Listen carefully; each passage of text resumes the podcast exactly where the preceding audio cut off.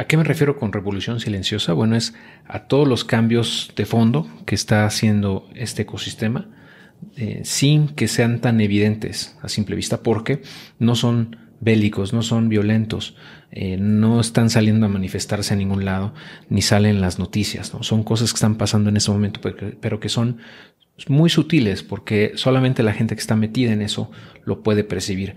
Pero eventualmente eso, esos, esas mejoras, esos cambios, esos desarrollos tecnológicos eh, eventualmente van a convertir o van a transformar muchas de las cosas que estamos nosotros utilizando en el día a día y la forma en la que vivimos incluso. Entonces aquí te voy a compartir algunos de los cambios o algunas de las de los impactos más importantes que yo considero que tiene por objetivo el ecosistema cripto. Y le llamo así revolución silenciosa por eso justamente, ¿no? O sea, porque realmente está cambiando muchas cosas, pero no se nota, ¿no?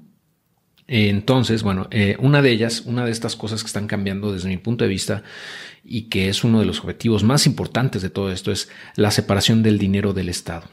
Así como hace algunos siglos se logró la separación del Estado y la Iglesia, ahora es necesario también hacer la separación del dinero y el Estado. Es decir, que los gobiernos no tengan tanto control sobre nuestro dinero, que podamos nosotros tener más autonomía sobre cómo lo usamos, dónde lo guardamos, cómo lo transferimos y si queremos o no incluso pertenecer o utilizar su moneda gubernamental. Eh, esa opción de poder hacer un opt-out, ¿no? como llaman, un opt-out es como tener la opción de salir de ese sistema si no nos gusta o si no nos eh, satisface. Y, esa separación eventualmente yo pienso que va a ocurrir eh, porque también los gobiernos han utilizado muy mal ese dinero, ese, ese, control sobre el dinero, básicamente decidiendo si nuestro dinero va a valer menos o no cada año eh, con la inflación que generan, también decidiendo eh, qué hacer con esos recursos que recaudan, ¿no? con esos ingresos que generan a través de los impuestos, que en realidad los, los gobiernos no generan ingresos, simplemente drenan de la economía la riqueza que genera esta. Entonces, esa separación es fundamental y va a traer muchos beneficios como los que ahorita te voy a mencionar. Eh, pero bueno, antes de eso, también otro beneficio u otra, otro cambio importante con las criptos es que vamos a tener más privacidad eh, y mucha más autonomía. Eh, por el lado de la privacidad, pues, como hemos mencionado, que Bitcoin no es anónimo, es sinónimo, pero hay herramientas, hay plataformas de privacidad que se están construyendo también, que nos va a permitir tener mm, pues ese control ¿no? sobre qué queremos revelarle al mundo eh, y esa construcción de una sociedad abierta, que no, no haya censura en la libertad de expresión, etcétera. Todo eso viene también de la privacidad, ¿no? Es un pilar fundamental de la libertad de expresión y de la democracia. Entonces yo pienso que es muy importante también ese incremento en privacidad paulatino que vamos a ir teniendo. Y por ende la autonomía del control en qué gastamos, cómo hacemos, qué hacemos con nuestra lana, ¿no?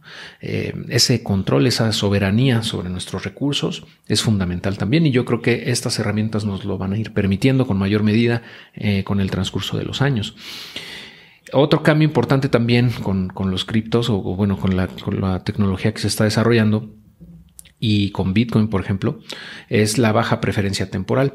¿A qué me refiero con esto? Bueno, es un, término eh, que se utiliza mucho en economía en el cual eh, la preferencia temporal indica qué tan tan susceptibles somos a gastar o a tener una gratificación inmediata o a, guardar eh, nuestro dinero para el largo plazo.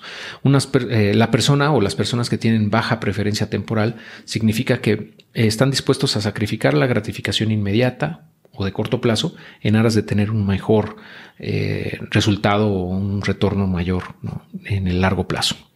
Eh, esa baja preferencia temporal es muy difícil de lograr en una economía en donde el dinero gubernamental se devalúa cada año, como lo hemos visto durante más de 100 años.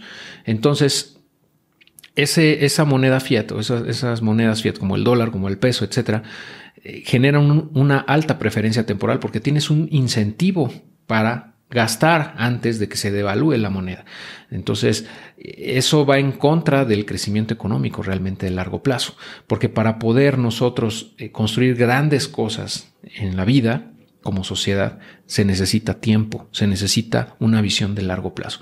Y eso no es posible cuando la sociedad tiene una altísima preferencia temporal, porque van a preferir gastarse el dinero hoy, aquí, ya, a guardarlo en aras de un mejor resultado futuro, ¿no? Porque no va a haber, o sea, porque en la, moneda gubernamental es un hecho que va a valer cada año menos ¿no?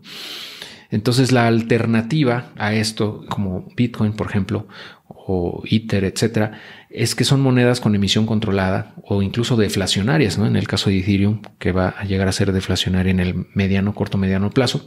Eso nos incentiva a las personas que estamos en esto a gastar menos en el presente para poder tener un mejor resultado, un, crecimiento en nuestro capital en el largo plazo.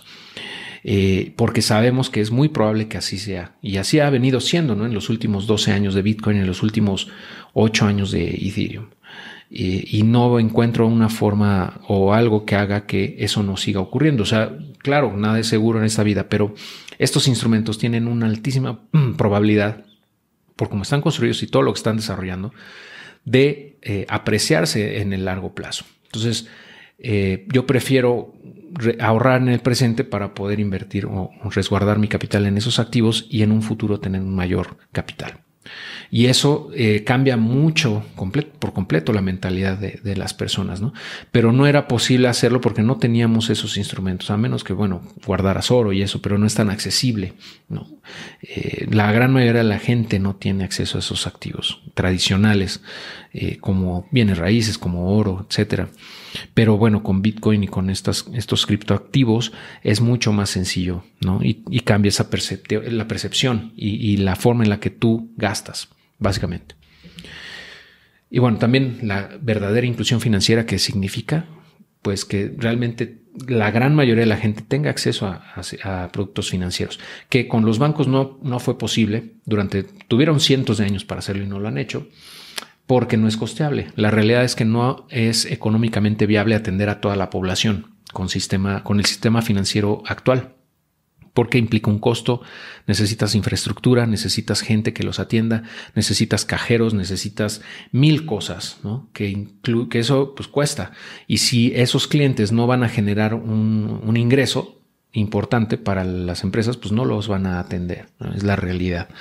Entonces, con eh, la tecnología que tenemos actualmente, con la web 3.0 y con todas las plataformas, las, las blockchains que se están desarrollando, es mucho más económico incluir a las personas de bajos recursos a la base de la pirámide y eso va a generar una inclusión real desde mi punto de vista. Y ya lo hemos estado viendo, por ejemplo, en países eh, que están adoptando Bitcoin, por ejemplo, en África, en Argentina, en Venezuela, eh, en El Salvador, etcétera, donde ya Bitcoin y otras criptos son usadas en el día a día y las usan como reserva de valor también y para hacer transacciones, etcétera. Pero muchas de estas personas no tenían una cuenta bancaria y no la tienen y tal vez nunca la tengan eh, porque ahora utilizan estas tecnologías. Entonces es, desde mi punto de vista bien positivo todo eso porque va a generar que mucha más gente entre al sistema financiero ahora a través de eh, las criptomonedas y de toda la tecnología que está desarrollándose alrededor de ellas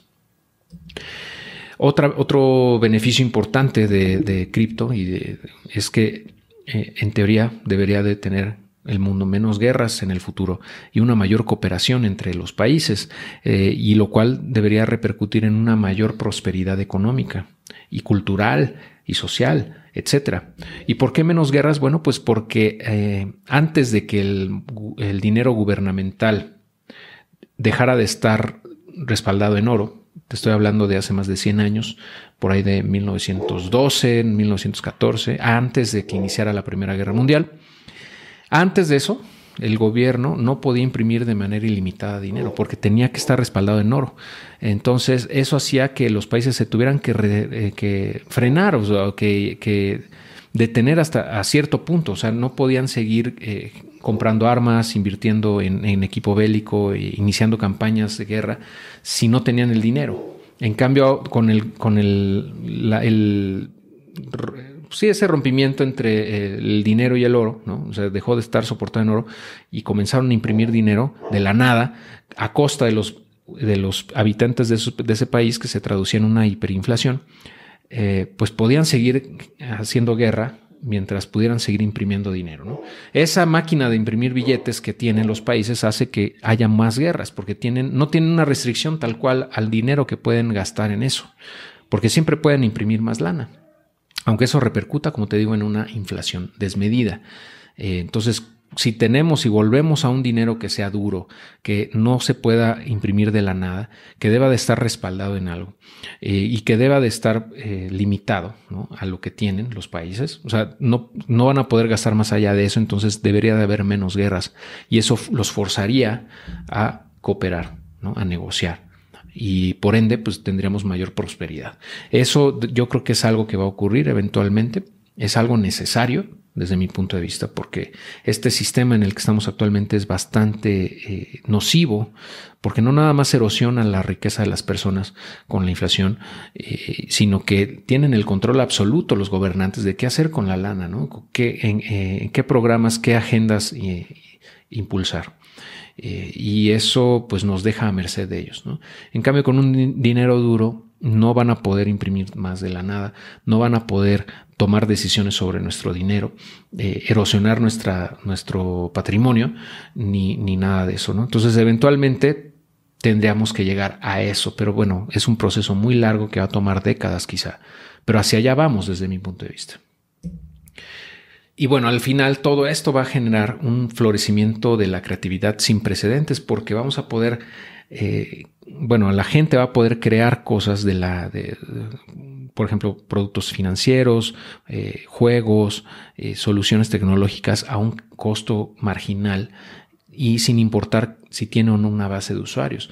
Eso no era posible antes porque necesitabas una infraestructura tecnológica, necesitabas un, por ejemplo, ser una institución financiera, eh, con toda la, infraestructura que eso conlleva para poder crear productos financieros. Eh, ahora con, la invención de DeFi y de la Web 3.0, cualquier persona que sepa código puede generar una solución así. Y puede, aunque tenga cinco usuarios nada más, tener un micro, micro nicho, atender un micro nicho del mercado. Eh, al final de cuentas eso detona una gran innovación y como ejemplo pues está lo de Encarta versus Wikipedia, ¿no?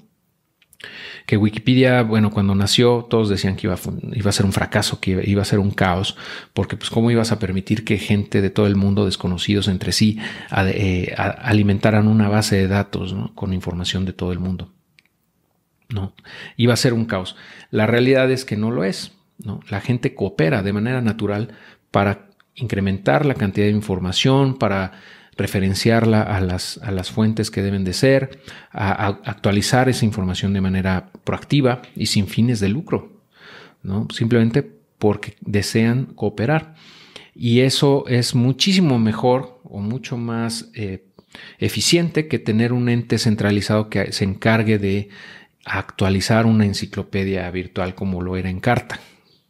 Se lo comieron básicamente, ¿no? En pocos años en carta y tuvo que, que cerrar porque no podía competir contra los miles y cientos de miles de personas que actualizaban la información en, Wikipedia, volviendo a Encarta totalmente obsoleta. Entonces, algo así puede pasar con los productos financieros, con muchas otras cosas o aplicaciones de criptomonedas o del ecosistema cripto y de la web 3.0, de, la, de, que ya hemos venido hablando y vamos a seguir platicando más adelante, ¿no?